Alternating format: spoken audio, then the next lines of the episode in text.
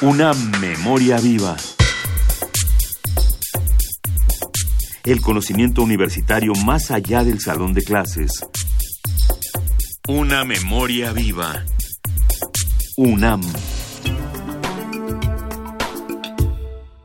En el Instituto de Investigaciones Económicas de la UNAM se realizó el ciclo ¿Dónde trabajamos? ¿En qué lo hacemos? ¿Y cuánto ganamos las mujeres? Una de las conferencias impartidas en él fue Mujeres cuidando niños en sus primeros años, de Eugenia Correa. A continuación te presentamos fragmentos de esta ponencia. En años recientes se estimó que la aportación del trabajo hecho por las mujeres en los hogares representa cerca del 22% del Producto Interno Bruto. El trabajo femenino no remunerado compensa las carencias de servicios públicos en áreas de educación, seguridad social, salud y alimentación. Sobre las características de la llamada economía del cuidado nos habla la maestra Eugenia Correa.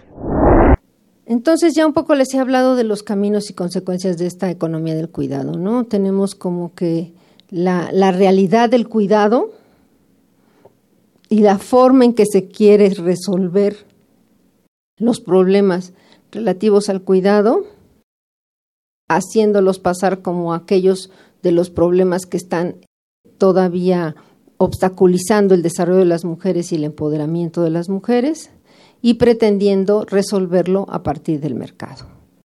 Al pretender resolverlo de esta manera, pues lo que están abriendo nuevos espacios de crecimiento de los negocios, y es interesante ver, por ejemplo, cuando ustedes se meten al Google y dicen definición de economía del cuidado, y es una definición que viene en, el, en un diccionario de business, donde definen la tasa de inflación, la tasa de no sé qué, bueno, también la economía del cuidado se define en un diccionario de business, ¿no? Entonces, es claro ya que tenemos al menos 10 años en que todo esto se ha estado manejando ya como un gran espacio de desarrollo de los negocios, ¿no?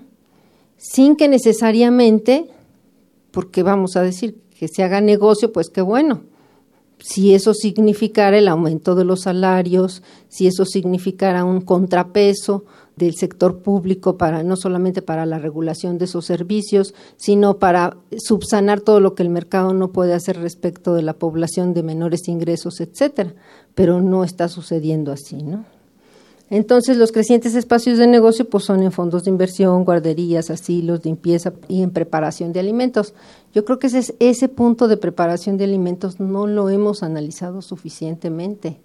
Y vean ustedes que muchas mujeres del sector informal están ocupadas en la preparación de alimentos en la calle. Todo ese sector de trabajadores ambulantes que tenemos que analizar como mucho más a fondo con los instrumentos económicos y también de la sociología para poder empezar a buscar respuestas. Porque digo, empezamos con que a mí me enfurecen los ambulantes, yo creo que mucha gente no se enfurece en los ambulantes, pero el punto es que resuelven muchos de los problemas de alimentación de la población del día a día en toda la ciudad. Entonces, cómo canalizar ese fenómeno, cómo reestructurar todo ese sector económico que permita realmente que la gente coma mejor, en mejores condiciones y que la gente que trabaja en el sector realmente trabaje mejor y en mejores condiciones, son preguntas que tenemos que ir al campo a, trabajarlas y investigarlas a fondo. Eugenia Correa es maestra en estudios latinoamericanos por la Facultad de Ciencias Políticas y Sociales de la UNAM y doctora en Economía. Fue ganadora en dos ocasiones del Premio Anual de Investigación Económica Maestro Jesús Silva Herzog y pertenece al Sistema Nacional de Investigadores. Agradecemos al Instituto de Investigaciones Económicas de la UNAM su apoyo para la realización de estas cápsulas. Una memoria viva. El conocimiento universitario más allá del salón de clases. Una memoria viva. UNAM.